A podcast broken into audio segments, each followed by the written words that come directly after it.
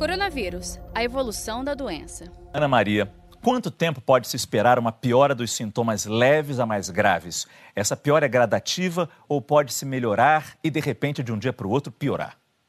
É, isso a gente tem visto em alguns casos, né? A gente tem aí um período que acontece entre o sétimo e o décimo dia de doença que precisa de um pouco de atenção. Então, é importante que as pessoas estejam atentas ao padrão respiratório delas. Se ficarem ofegantes, com falta de ar, procurar atendimento. Isa, no caso de Covid-19, o cansaço vem acompanhado de dor no peito, doutor? Não necessariamente. A dor no peito não, não faz parte dos, dos sintomas mais clássicos. Né? Os sintomas clássicos são a tosse, né? a dor no corpo e que pode evoluir para a falta de ar em alguns dias.